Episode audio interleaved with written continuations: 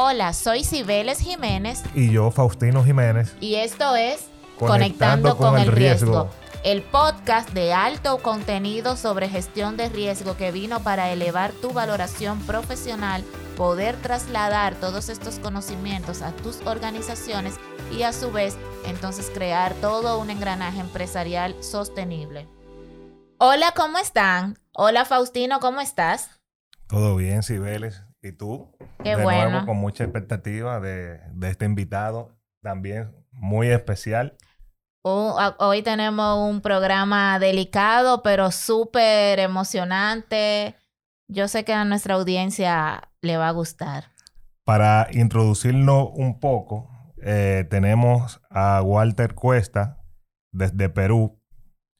Eh, Walter es un profesional digamos, su género y no común, no es un invitado común de este podcast. Sin embargo, Faustino, es de los profesionales que hoy más están buscando y es de los más demandados hoy en día. No, claro, sí. Siempre es bueno tener un amigo como él. Sí, es verdad. Señores, Walter es eh, Office Security Certified Professional, White Hat Security Certified Developer y es Office Security and Red Teaming.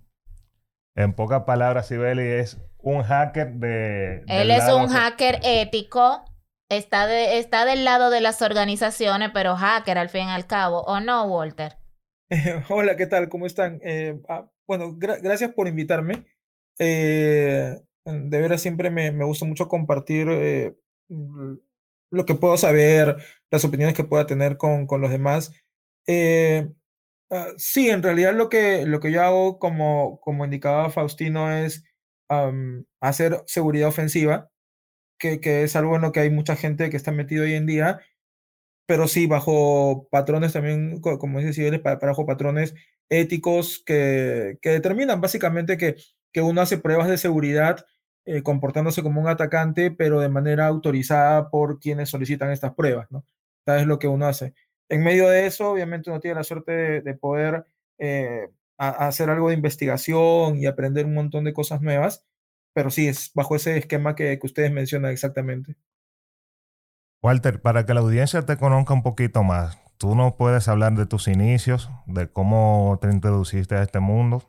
Eh, al que te dedicas. Sí, claro. De tu rol profesional, ¿cómo te preparaste? ¿A qué edad comenzaste? a, ver, este, ya, sí, les puedo contar, o sea, eh, mm, digamos que, que, básicamente lo que uno siempre tiene em, como perfil común cuando está haciendo este tipo de cosas es que hay una curiosidad muy grande, ¿no? Un afán por aprender ah, bastante grande y, y conforme va, va, pasando el tiempo, uno tiene oportunidades diferentes, ¿no? Por ejemplo, al inicio, lo primero que yo hice fue eh, trabajar, por ejemplo, un año prácticamente gratis, eh, y digo prácticamente gratis porque realmente eran días completos de trabajo eh, en un sitio donde por dictar un curso de un sistema operativo tipo Unix me permitían tener acceso todo el tiempo, las 24 horas del día, a los sistemas Unix que tenían ahí, que era algo que en ese momento no era convencional, no era como que hoy en día la mayoría de la gente puede tener un Linux en sus máquinas y poder aprender y todo eso. En aquella época, bueno, era un sistema bastante grande y yo quería aprender. Entonces acepté un trato de ese tipo porque mi curiosidad ganaba por encima de cualquier interés que pueda tener de, dinero o de desarrollo profesional como tal. O sea, quería aprender más de todo eso.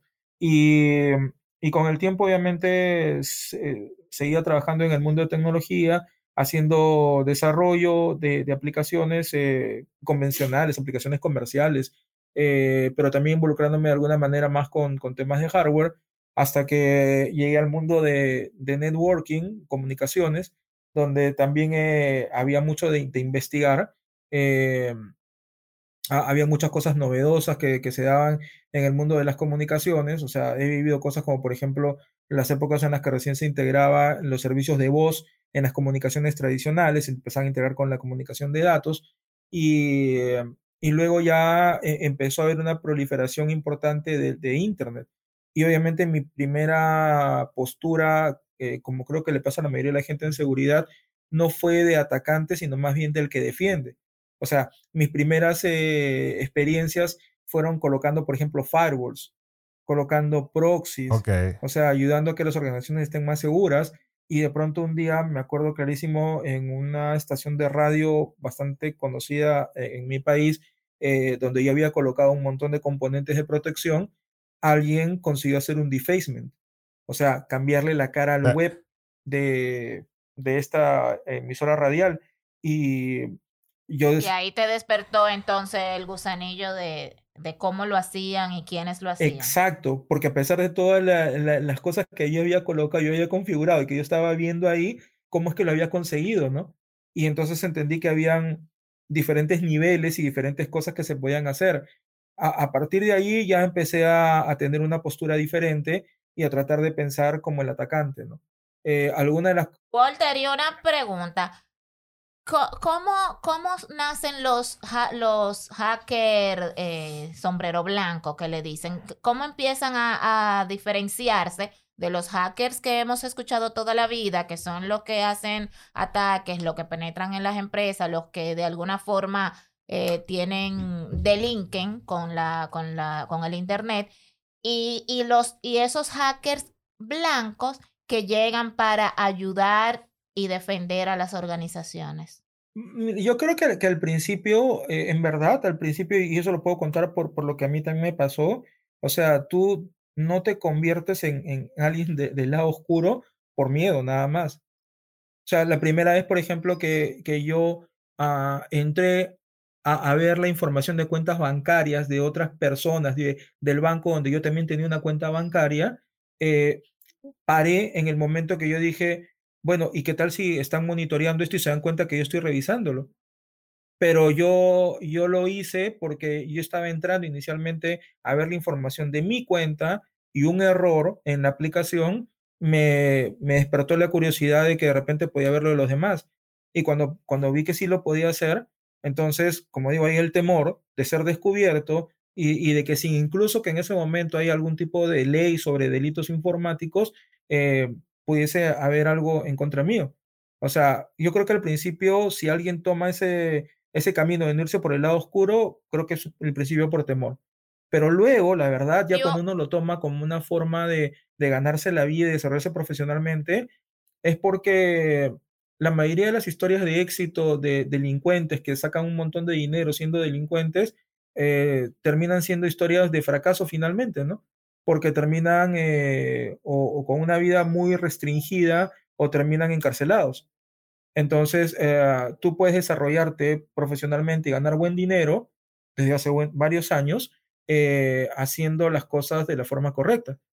Em, y, y, una pregunta, Walter. Se supone que las empresas te contratan a ti para que tú hagas prueba de penetración de sus sistemas y, bueno, y de sus plataformas. Pero ¿quién, cómo, ¿cómo se identifica esa línea tan delgada que puede existir entre lo que yo como empresa te contraté y te permití acceder y lo, y lo que tú realmente puedes hacer y hasta dónde puedes llegar?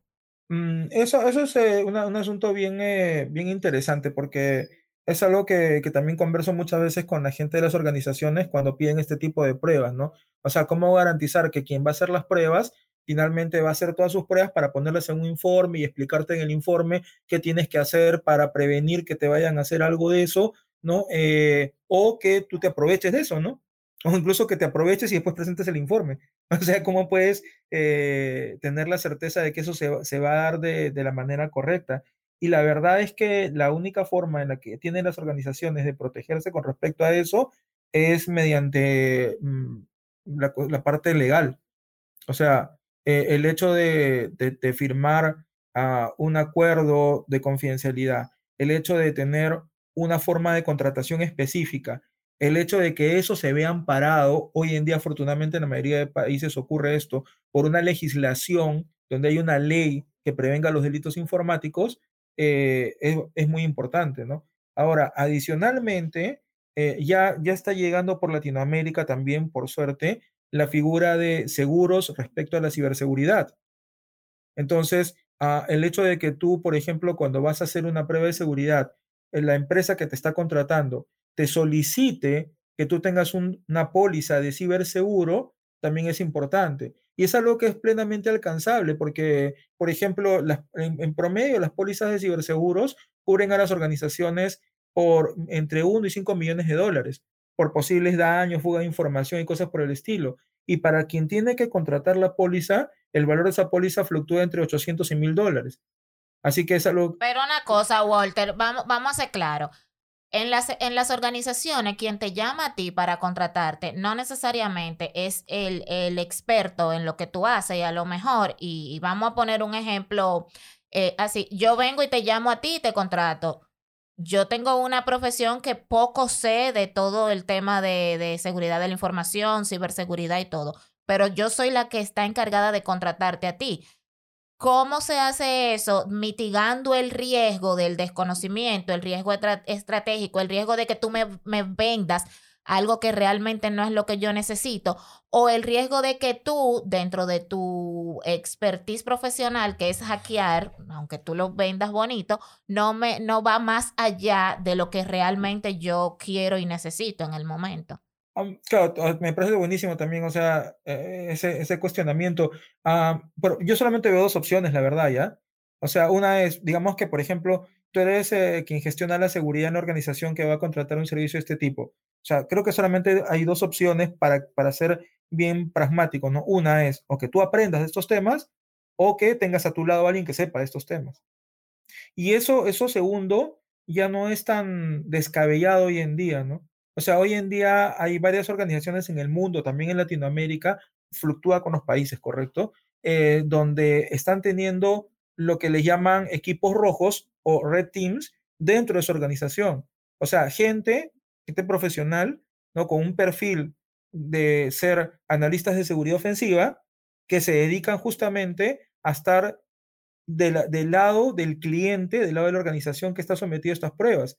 Eh, ellos pueden conducir sus propias pruebas, pero la perspectiva de un tercero, de un externo, obviamente siempre es importante. Entonces, cuando contratan al tercero, quienes hacen de contraparte son esta gente de Red Team que tienen dentro de su organización, pero ellos están dedicados únicamente a eso, ¿no? Puede ser uno, puede ser un equipo completo, eso va a variar según las necesidades y el tamaño de la organización, pero creo que es la única manera en la que, mira, mira que, que me parece tan importante esa, esa pregunta, que ya no es solamente el asunto de cómo validas adecuadamente la ejecución de unas pruebas de este tipo, sino cómo haces un proceso de contratación también adecuado, ¿no?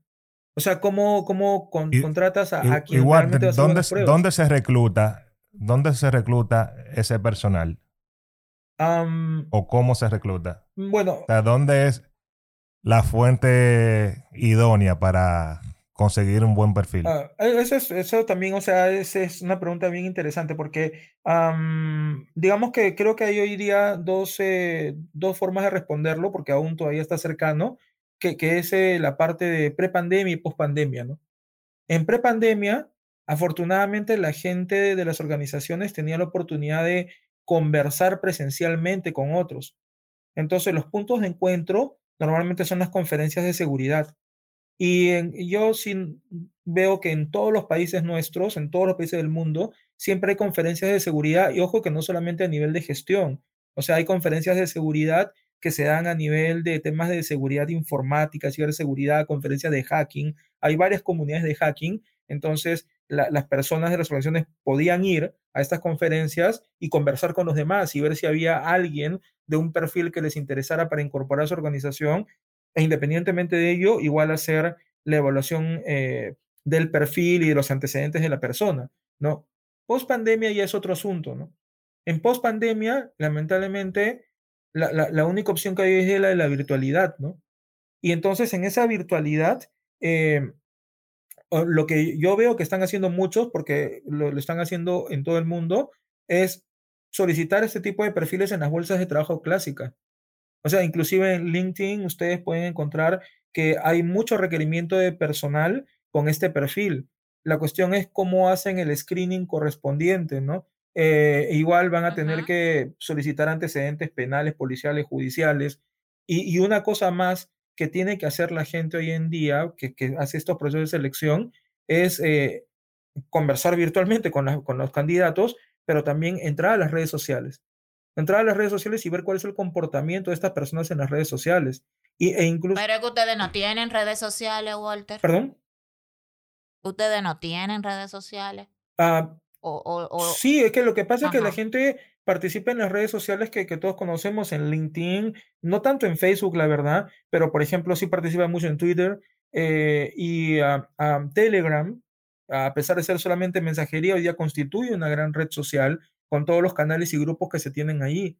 Entonces, uh, hoy en día la gente, por ejemplo, sobre todo en Telegram, tendrían que, que entrar mucho ahí y van a conocer mucho de las personas que están postulando a puestos, no solamente en empresas tipo clientes, sino también empresas tipo proveedores, ¿no?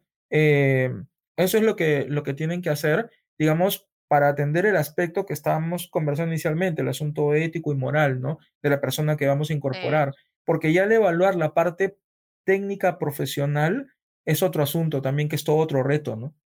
Ahora, una vez contratado ese personal, eh, tengo entendido que las pruebas, o para hacer las pruebas, usan identificaciones falsas o adquiriendo información de manera ilícita en la dark web, donde sea.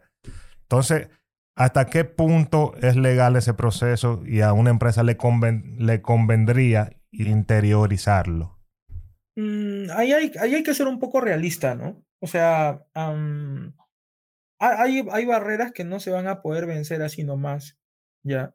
Eh, Ah, por ejemplo, no, no es, bueno, eso depende mucho de los entornos. Hablemos del entorno empresarial, que, que, es probablemente el más sencillo y el más común para todos, porque si hablamos de, de la parte militar, ahí las barreras se diluyen, ¿ya? Eh, hablemos del territorio netamente empresarial. Eh, una de las barreras es la legalidad. O sea, por ejemplo, ¿no? Me explico de esta manera, ¿ya?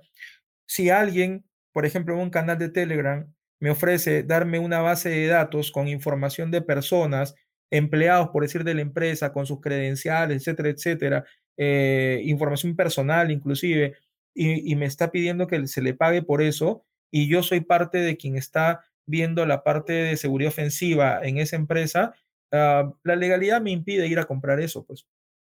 O sea, la legalidad me, me impide y no voy a poder hacerlo, ¿no? Eh, sin embargo, si esa misma base de datos, ¿no? Se divulga abiertamente, el hecho de que yo utilice esa información para hacer ciertas pruebas dentro de la organización o incluso si soy un tercero contratado por una organización, utilice esa información divulgada públicamente, eso no está mal. Ya, eso no va en contra de la legalidad. Y cuando ustedes utilizan los sistemas de clientes o de proveedores para hacer sus pruebas de penetración, eso también hay una línea delgada, hasta qué punto eso es ético o hasta qué punto puede comprometer a la organización que al final del día fue quien los contrató a ustedes. Claro, pero es que acá hay un par de esquemas en las pruebas, vamos a, así a, a, definirlo un poco, que, mm, que dependen de la madurez, ¿no? O sea, por ejemplo, cuando hablamos de pruebas de penetración, eh, hay varios elementos durante la ejecución de las pruebas que hacen que la organización pueda tener el control de qué se hace y cómo se hace. ¿ya? Eh, ojo que, que unas pruebas de penetración o un pentest es un proceso bien educado y bien controlado, ¿no? Me, refiero en el sentido que, ah, por ejemplo, el alcance, eh, digamos, en términos de enumeración de sistemas, de aplicaciones a evaluar y de tipos de pruebas, lo determina la organización que solicita las pruebas. Eh, quien hace las pruebas tiene que presentar un plan de trabajo indicando qué va a hacer y cómo lo va a hacer, tiene que tener un cronograma de trabajo donde se va a especificar por fechas qué pruebas están haciendo y quién las está haciendo del equipo de pen testers. Em, además, por ejemplo, ah, vamos a ponerlo también en el caso fácil, ¿ya? Como se van a hacer pruebas a través de Internet, quien hace las pruebas, o sea, la compañía que, o, el equipo de pentesters, tiene que indicar cuáles son los orígenes del tráfico que van a generar, o sea, desde dónde se van a hacer las pruebas para que la organización que ha contratado el servicio pueda identificar claramente que ese tráfico viene de quien les ha contratado para hacer las pruebas. O sea, hay puntos de control, ¿no? Hay sesiones literalmente donde se van presentando resultados parciales y donde se va pidiendo permiso para hacer ciertas cosas, ¿no? Por ejemplo, uno puede estar evaluando una aplicación de banca por Internet y, darse cuenta de que uno puede ver los saldos de las cuentas bancarias de otros clientes. Pero si, por ejemplo, uno también eh, empieza a hacer pruebas y se da cuenta que no solamente podría ver los saldos, sino hacer transferencias de dinero utilizando las cuentas bancarias de otros o pagar los servicios de, de alguien usando la plata de otros, antes de hacer esa operación, uno tiene que agarrar y presentar eh, la posibilidad de hacerlo, comunicárselo a la organización y decirle, miren, creemos que esto se puede hacer, ¿podemos comprobarlo o no? Y entonces van a tener que decir sí o no. A propósito, Walter, ¿cuáles son esas técnicas y herramientas de ataque que están siendo las más utilizadas hoy en día? Y los mecanismos de protección eh, que se están eh, utilizando para cada una. Mm, a ver, hoy día hay, hoy en día hay realmente, y esto es algo que no, no se percibe ah, fácilmente. Ah, puedo, voy, a tratar de resumirlo, si quieren, de manera inicial y luego desarrollamos lo que ustedes consideren adecuado. Mm, básicamente hay dos formas, ¿ya? Una es a través de las aplicaciones. Y las aplicaciones están en todos lados, móviles y web. Hoy han proliferado y sobre todo por la pandemia, eh, hay una gran proliferación de aplicaciones y el problema de seguridad literalmente está en aplicaciones mal hechas. Aplicaciones que no contemplan la seguridad adecuadamente y que están mal hechas por ende y uno puede abusar de ellas y cometer fraudes, ¿no? Eh, y el otro eh, aspecto, el, segundo gran aspecto, son aquellos ataques que van dirigidos hacia los usuarios empleados de las organizaciones. Porque si se dan cuenta, ah, eso creo que ha sido muy fácil de saber por todo el mundo, cada vez se han dado más protecciones para impedir que, por ejemplo, los accesos a, las organizaciones se den a través de sus servidores. O sea, hace muchos años ustedes escuchaban casos de como le faltaba un parche del sistema operativo a uno de los servidores que tenían en Internet, por ahí se pudo meter alguien, ¿no? Ya eso cada vez ocurre menos y hay menos exposición. Pero en lo que sí hay mayor exposición es en el lado de las máquinas que utilizan los usuarios de cualquier tipo, ¿ah? O sea, usuarios como ejecutivos de las empresas o la gente de tecnologías de información o la gente de seguridad cualquiera. Entonces el atacante, en lugar de tratar de meterse por los servidores, trata de meterse por las máquinas de los usuarios enviando malware. Entonces son las dos formas en las que hoy en día se dan fuertemente los ataques en el aspecto más común porque podríamos desarrollar algunas formas de ataque más que se den a través de los POS, de los cajeros automáticos, en las redes eh, operacionales, en los sistemas de control industrial y ese tipo de cosas. O sea, hay una infinidad de cosas, pero principalmente de lo que más se habla hoy día son problemas de seguridad en aplicaciones y los ataques que se llaman del lado cliente, ¿no? O sea, son las dos cosas más importantes hoy en día. Walter, ¿y cómo ustedes se mantienen, se mantienen actualizados para poder rendir un servicio eh, actualizado, vuelvo y repito, eh, acorde a lo que se está viviendo en cuanto a, los delincuentes cibernéticos, ¿cómo ustedes logran estar a, la misma velocidad de los hackers negros? Mm, esa es una excelente pregunta porque voy a partir del hecho de lo que había dicho hace un rato ya, el que mantengas la curiosidad. Eso es lo primero. Porque si no mantienes la curiosidad, entonces no te va a interesar más que aquello que llega a ti y no vas a buscar proactivamente información, ¿ya? La otra parte viene con buscar proactivamente información. Y hoy en día, ah, desde mi perspectiva, eh, la, la mejor forma de hacerlo es mantener relaciones de comunicación con diferentes personas sea, conversar mucho con las personas. Y esto se da a través de cualquier canal virtual que se pueda pensar hoy día. O sea, uno no debe descartar. O sea, yo podría decir, ¿sabes qué? Hay unos foros este, oscuros en la Deep Web donde uno se mete y uno se hace amigo de los hackers eh, negros, vamos a llamarle, de los hackers malos y ahí aprendes.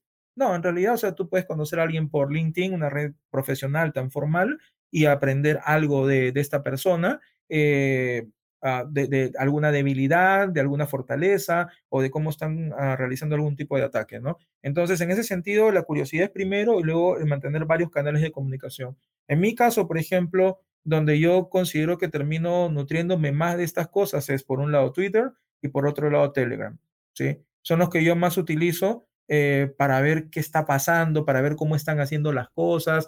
Eh, si alguien, por ejemplo, menciona por ahí, oye, mira, han hecho un fraude ahora, como ha pasado esta semana eh, con las tarjetas de débito tipo contactless.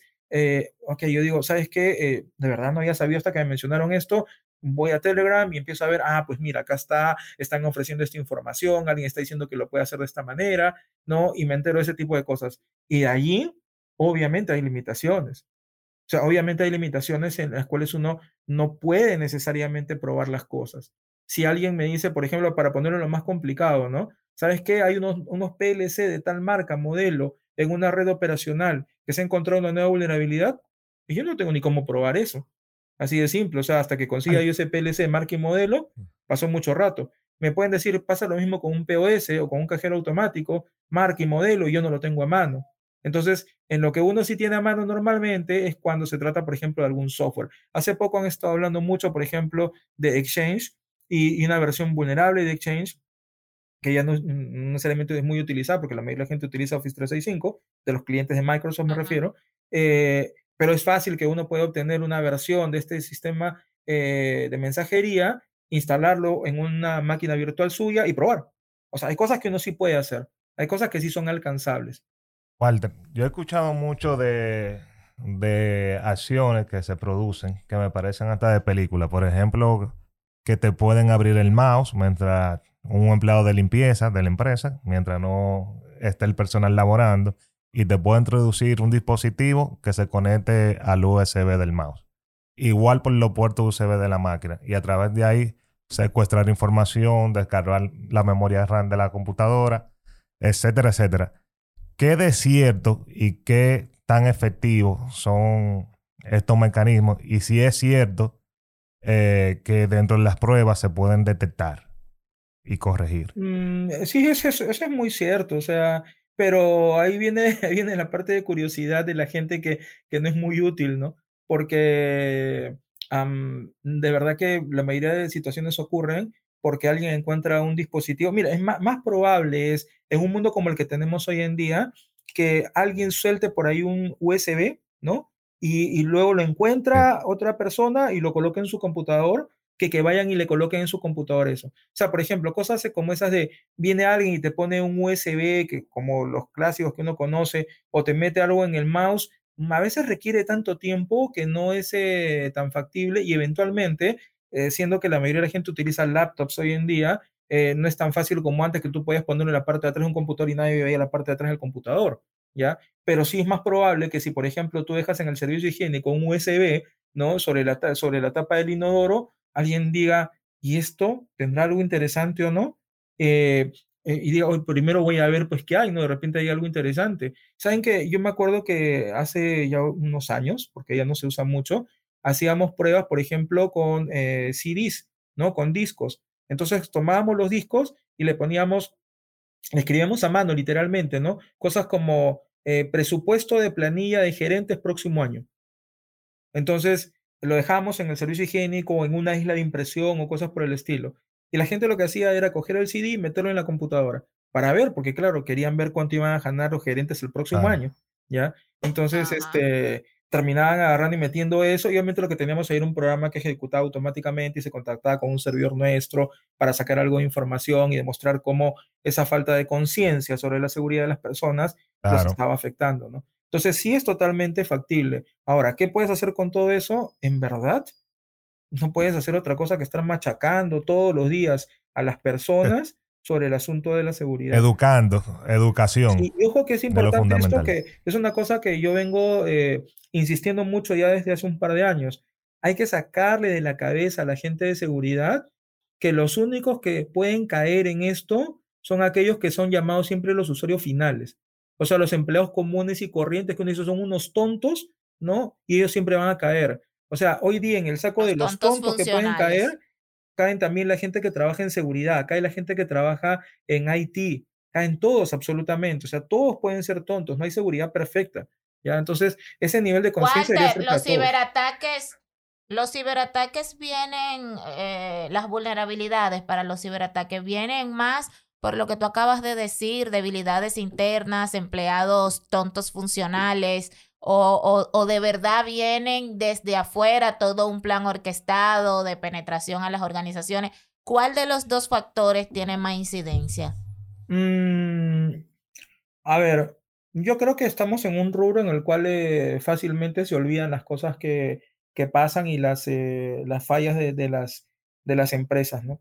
O sea, haciendo una teoría de conspiración, yo podría decir, por ejemplo, es creíble que en pleno 2021 aún estemos hablando de virus en los computadores. O sea, virus, a un simple virus, ¿ya? Es posible que no haya una buena protección aún para los sistemas Windows. O sea, me parece increíble. Entonces yo podría pensar en una teoría de conspiración por la cual pues este, se tienen que mantener porque hay toda una industria alrededor, pues, ¿no? Alrededor de los antivirus hay grandes marcas, ¿no? O sea, grandes negocios, ¿no? Podría pensar en eso.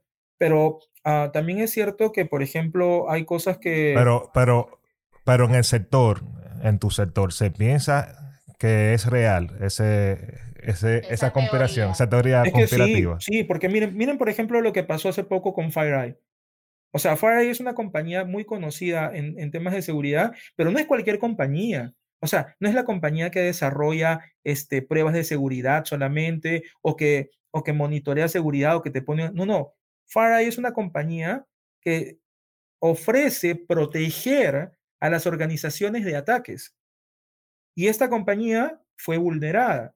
Claro, ellos agarraron y trasladaron, entre comillas, el riesgo hacia SolarWinds, una compañía que desarrolla un software que ellos utilizan como parte de su servicio. Pero entonces uno se pregunta, ¿cómo es posible que FireEye, una compañía llena de expertos en seguridad, que hacen seguridad defensiva y hacen seguridad ofensiva, no se dieron cuenta de esa falla? No se dieron cuenta que estaban utilizando un producto que tenía vulnerabilidades. Entonces, eh, uno dice, ¿qué es lo que pasa? Y lo que pasa es que es el problema de que pensaron probablemente de que como son muy buenos en seguridad, a ellos no les iba a pasar, ¿no? y pensaron que como los otros desarrollaban también productos de seguridad y eran muy buenos, por eso están usando su producto, tampoco les iba a pasar. Y el hecho es que uno no puede creerse de ninguna forma que por estar metido en este mundo está seguro. O sea, eso no es factible. Yo, por ejemplo, considero todos los días de mi vida que puedo ser atacado con éxito. O sea, que alguien me puede vulnerar. Todos los días considero eso. Ya. Eh, Walter, ¿y qué otros eh, riesgos debemos nosotros de gestionar cuando estamos haciendo pruebas de penetración en nuestras organizaciones? Mm, al momento de hacer las pruebas, yo considero que uno de los riesgos, o sea, literalmente relacionado a las pruebas, ¿ya? Es el asunto de que puedan generarse alguna indisponibilidad de servicios durante las pruebas. Y eso, por ejemplo, ¿no? Es otro aspecto que no se controla únicamente a través de la tecnología, sino en la parte de planeamiento del servicio, ¿no? O sea, por ejemplo, el que sepas que sí o sí tienes que probar equipos que eh, están fallando, ¿ya? Pero que los tienes que probar de todas maneras. O que sean equipos que son muy sensibles. Por ejemplo, tienes unos switches transaccionales que sabes que no van a soportar tráfico de pruebas así nomás.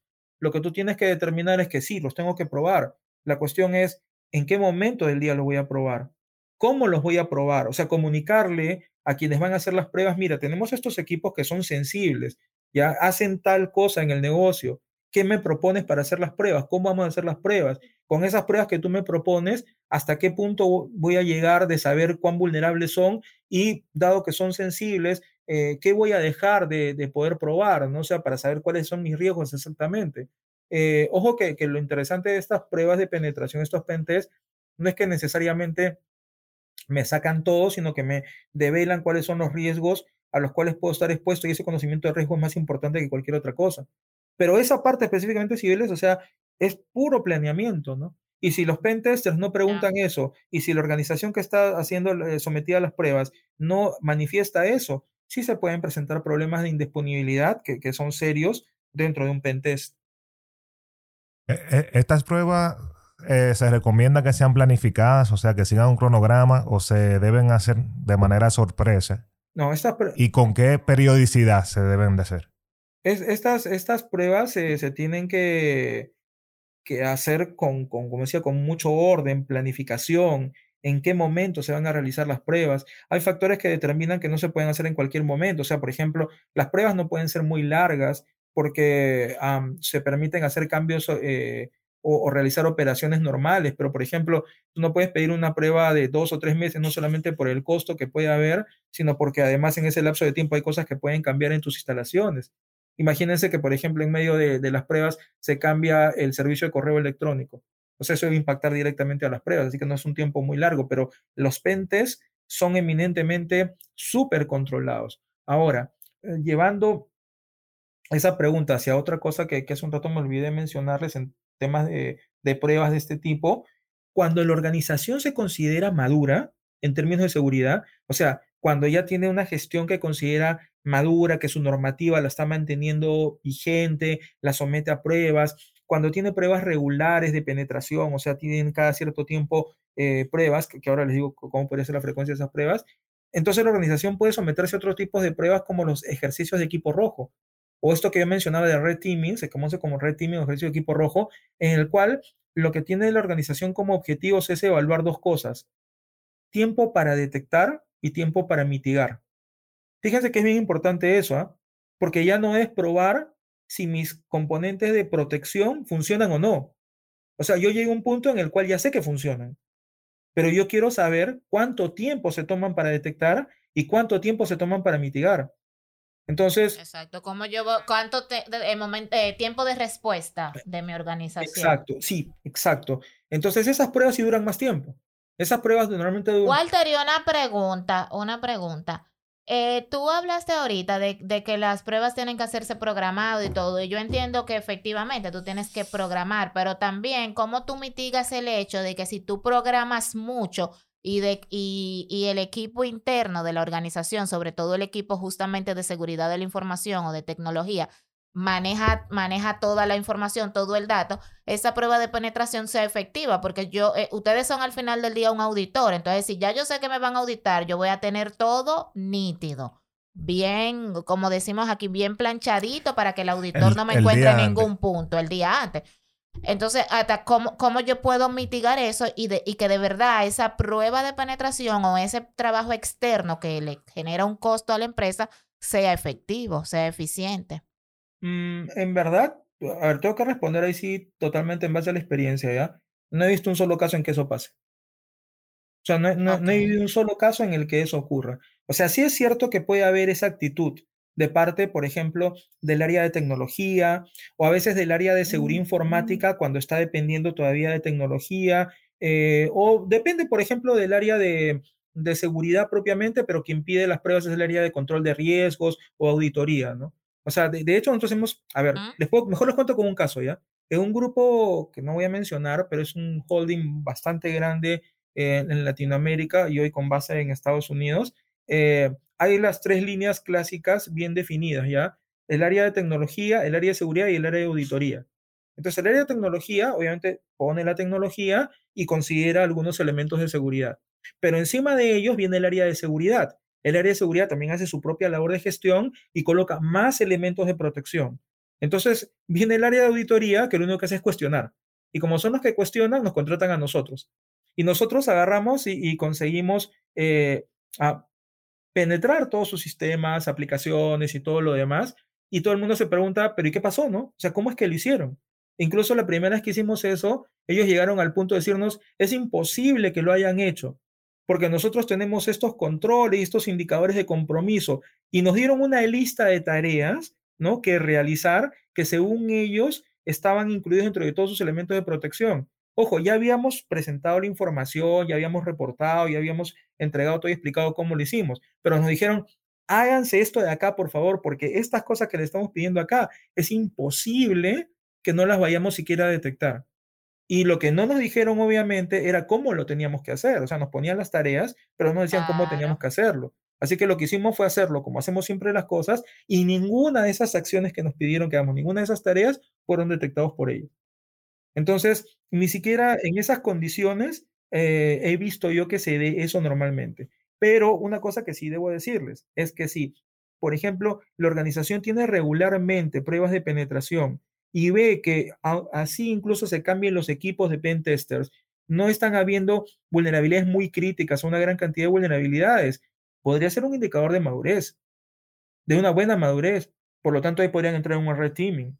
Mira, Walter, y una pregunta.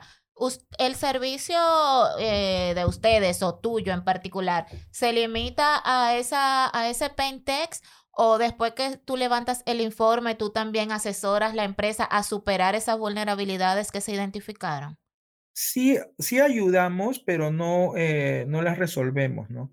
¿Y cómo es que ayudamos? Eh, muchas veces, em, como uno entrega una recomendación específica para cada vulnerabilidad, muchas veces lo que ocurre es que uno ah, ve que aplican la recomendación, pero no saben cómo validar si realmente eh, está funcionando o no. O sea, por ejemplo, ¿no? Eh, uno dice, mira, ¿sabes qué? Como tienes protocolos inseguros dentro de tu red, nosotros pudimos obtener las credenciales de todos tus usuarios del Active Directory, ya con la contraseña y todo lo demás.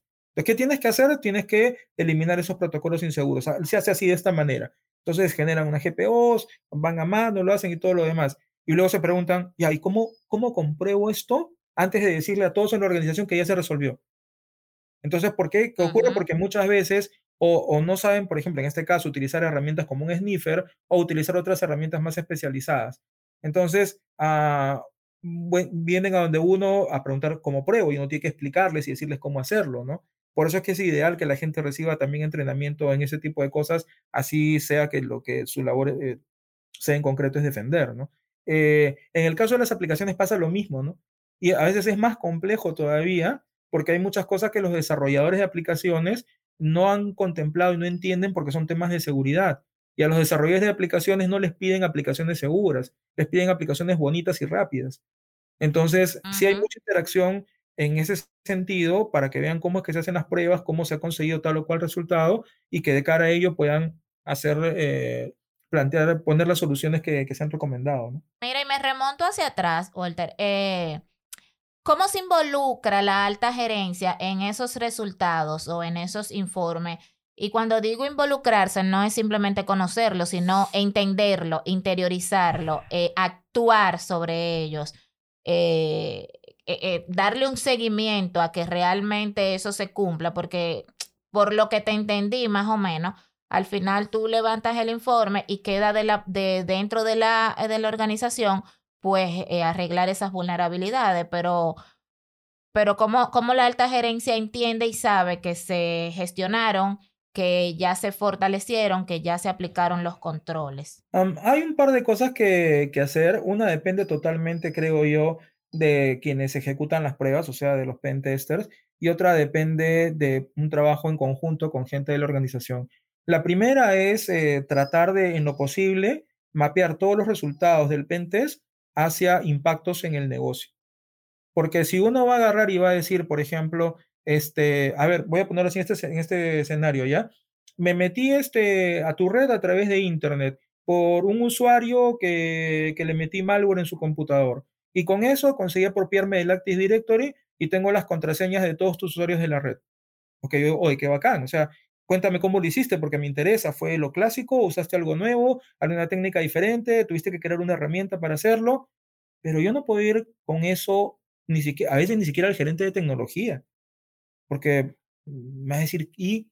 ¿No? O sea, eh, menos a otros tipos de gerentes, menos a, los dueños, menos a los directores, ¿no? menos a los accionistas, inversores en general. Entonces, ¿cómo podría relacionarlo un impacto al negocio? Bueno, pues si hay una integración fuerte en esa red de, por ejemplo, las aplicaciones y las bases de datos con el Active Directory, yo tendría que haber trascendido y demostrar que podía meterme a las bases de datos y manipular la información de las bases de datos, por ejemplo, ¿no? Entonces ahí sí yo puedo agarrar y decir, acá sí hay un impacto al negocio, porque por ejemplo puedo hacerme las cuentas de todos los clientes, ya, pero en infraestructura tendría que tratar de hacer eso. En aplicaciones es más sencillo todavía. Y me, ojo que me refiero que es más sencillo porque la gente, y otra vez voy a poner ejemplos, ¿ya? ¿Qué valor tiene, por ejemplo, que uno agarre y demuestre, y lo voy a poner así literalmente, ¿ya? Conseguí mediante una inyección de XXE leer el archivo etcétera PASBWD de un sistema Linux. O sea, me parece bacán técnicamente, pero si me pongo en el impacto del negocio, para empezar, si es un sistema Linux moderno, ni siquiera están las contraseñas ahí.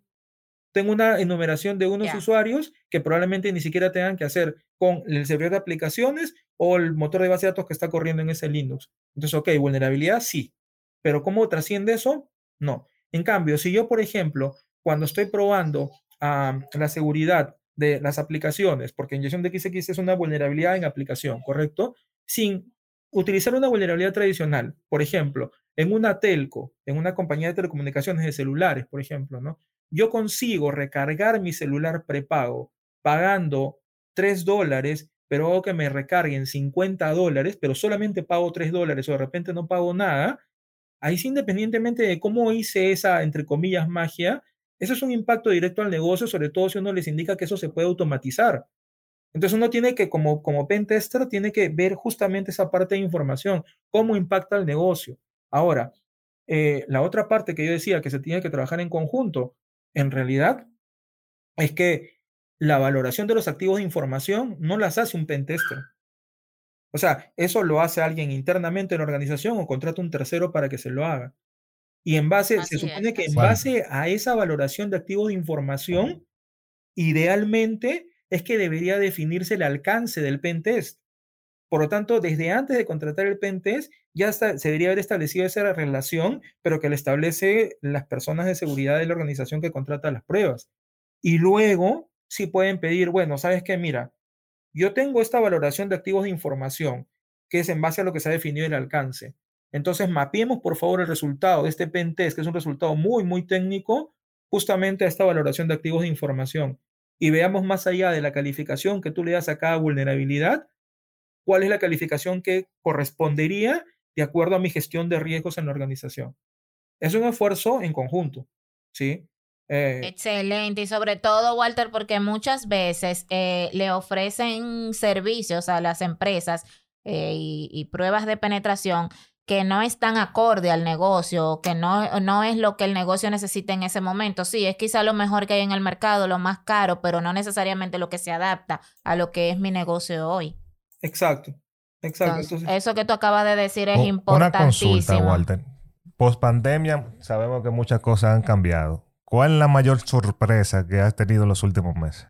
Creo que como, como creo que ya se desprende eh, de, todo lo que, lo que uno ha estado viviendo, eh, voy a decir primero lo que no me ha parecido raro, eh, que haya una proliferación de más aplicaciones de manera insegura, como dije antes.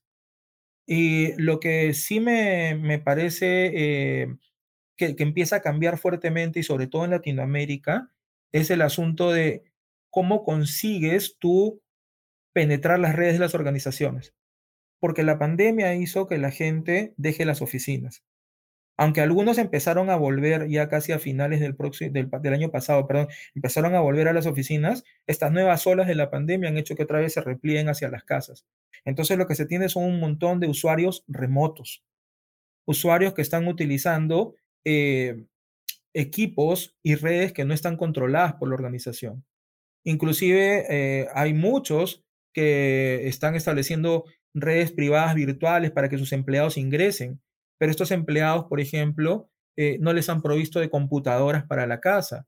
Ojalá hayan llevado la laptop que usaban en la oficina y la lleven para la casa, pero no necesariamente ha ocurrido eso. Entonces están usando computadoras que usaban en la casa con toda la inseguridad que ello representa y ah, están eh, usando redes caseras, redes de casa, o su celular, que no necesariamente tienen buenos elementos de, seguridad. Entonces hay un descontrol importante allí. En otros casos, por ejemplo, esta semana yo he terminado, miren, para, que tengan una idea de, cómo es el, son los escenarios hoy en día, ¿no? Acabo de terminar unas pruebas en las cuales, por ejemplo, nos plantean, hay que probar así usuarios remotos. Entonces, lo primero que pregunté fue, ok, entran por VPN, porque si entran por VPN, o sea, red privada virtual, me dan acceso también por ahí, los voy a poder ver. No, me dijeron, todo lo que utilizan ellos es software como servicio, o sea, software as a service. Todo está en la nube, absolutamente. Entonces yo les dije, bueno, pero ¿qué es lo que yo voy a probar? O sea, si ustedes me dicen que yo trate de, establecer contactos con lo que ellos tienen, lo que voy a probar es la seguridad de las redes de su casa o la seguridad del hotspot de su celular. Eso es lo que voy a terminar probando. No voy a ver casi nada. Y efectivamente no vi casi nada, por más que, que traté de hacer algo más o menos eh, simpático para que se puedan hacer las pruebas. Y yo les decía, el problema va a ser cuando les manden malware a ellos, a sus usuarios, se los mandan por correo, o les comparten un enlace en un chat o algo por el estilo. ¿Están protegidos realmente? Y lo que me respondieron fue interesante. Sí, porque tenemos un sistema de provisionamiento automático. Entonces le dije, ok, probemos todo eso, ¿no? Y lo primero que saltó como factor diferente es que es una empresa que usan solamente equipos Apple, solamente utilizan macOS como sistema operativo. Y en algunos casos a sus empleados les proveen el equipo. O sea, el sistema de provisionamiento es tal que dice, ¿sabes qué? Mira, Faustino, Vélez, a ustedes los hemos contratado recién, así que les vamos a proveer desde el equipo. Entonces sale un equipo Apple, ¿no? preconfigurado con cosas básicas, incluidos elementos de seguridad, llega a ustedes el equipo, se conectan a Internet, se conectan a un sistema de provisionamiento y le mete un poco más de medidas de seguridad y algunas aplicaciones. Pero contratan a Walter y le dicen a Walter, no, Walter, a ti no te vamos a dar este equipo, pero tienes que usar una Mac. Ok, entonces Walter dice, ya, pues yo tengo acá una Mac, así que voy a utilizar esta Mac para trabajar. Entonces me crean mi cuenta, me meten en el sistema de provisionamiento, pero resulta que las medidas de seguridad que vienen con el sistema de provisionamiento son pocas. Y cuando pregunto, por ejemplo, oigan, ¿y el tema de protección de virus o de malware, cómo funciona? Entonces me dicen, esto, esto me pareció absurdo, ¿ya? Pero me dicen, en general, no importa si nosotros le damos el equipo, si ustedes vienen con su equipo, el que usen antivirus es opcional. Entonces, como es opcional, si tú quieres usar antivirus en estas pruebas, toma una licencia de este antivirus, eh, edición business, para que hagas tus pruebas. ¿Saben qué? Cuando hice las pruebas, probé con este equipo Mac eh, primero sin el antivirus y luego con el antivirus. Y en cualquier caso, no sirvió para nada. Entonces, ah, la forma de, ataque hoy día eh, es diferente, las situaciones pueden ser diferentes, pero esto hace que estos ataques del lado cliente eh, proliferen más y en Latinoamérica era algo que no se, no se probaba mucho. O sea, en Latinoamérica era algo que se sabía que existía, que podían haber indicadores de la llegada de malware a través de los equipos de, de los usuarios, pero que en, las, en los pentes no era algo que se estaba haciendo mucho, ¿no? Entonces ahí sí creo que hay un cambio que, que va a ser importante. Mira, Walter, y ya cerrando nuestro episodio de hoy, que ha sido bastante ilustrativo, bien interesante, yo te, te quiero cerrar con una pregunta. Eh, al final del día, ustedes son hacker y son sombrero blanco, pero ustedes están a un paso de pasarse a sombrero negro. Y vuelvo y te pregunto, ¿cómo las organizaciones pueden mitigar ese riesgo cuando te contratan? Me parece buenísima la pregunta y la voy a responder de manera este, Mm, bien sencilla al inicio. Hay que mantener motivada a la gente. ¿Cómo mantienes motivada a la gente? Primero, le pagas bien. Segundo, auspicias su participación en este mundo. Le pagas entrenamiento, le pagas participación en conferencias, que así sean virtuales, varias tienen costo de todas maneras, ¿ya? Y la otra es, no les pidas que hagan lo que no les gusta. Si tú contratas a alguien para que haga seguridad ofensiva, por más que te falte gente, no le pidas que, que configure un preventor de intrusos. alguien que le gusta la seguridad ofensiva, que le gusta atacar, no le gusta estar montando soluciones de protección. No le pidas que te configure el preventor, no le pidas que te configure el 100. Pídele que participe en las pruebas internas para afinar ese preventor, para afinar ese CMC, que haga el rol de atacante. Pero son tres cosas básicas. Pagarle bien, auspiciar su participación en este mundo con entrenamiento, con participación en conferencias y no pedirle que haga cosas que no le gusten. Buenísimo. Walter, mil gracias por acompañarnos, por darnos este episodio tan interesante. Eh, te dejo un minutito para que le dirijas un mensaje final a nuestra audiencia de Conectando con el Riesgo y a Faustino para que haga el cierre de hoy. Primero quiero agradecerles por darme la oportunidad de conversar con ustedes, de compartir. Eh, siempre voy a decir lo mismo, la gente puede eh, recibir entrenamiento hoy día de forma eh, gratuita en temas de seguridad ofensiva, muy buen entrenamiento de muy buena calidad.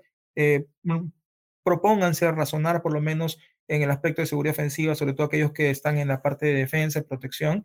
y bueno, una vez más agradecer que ustedes me permitan compartir.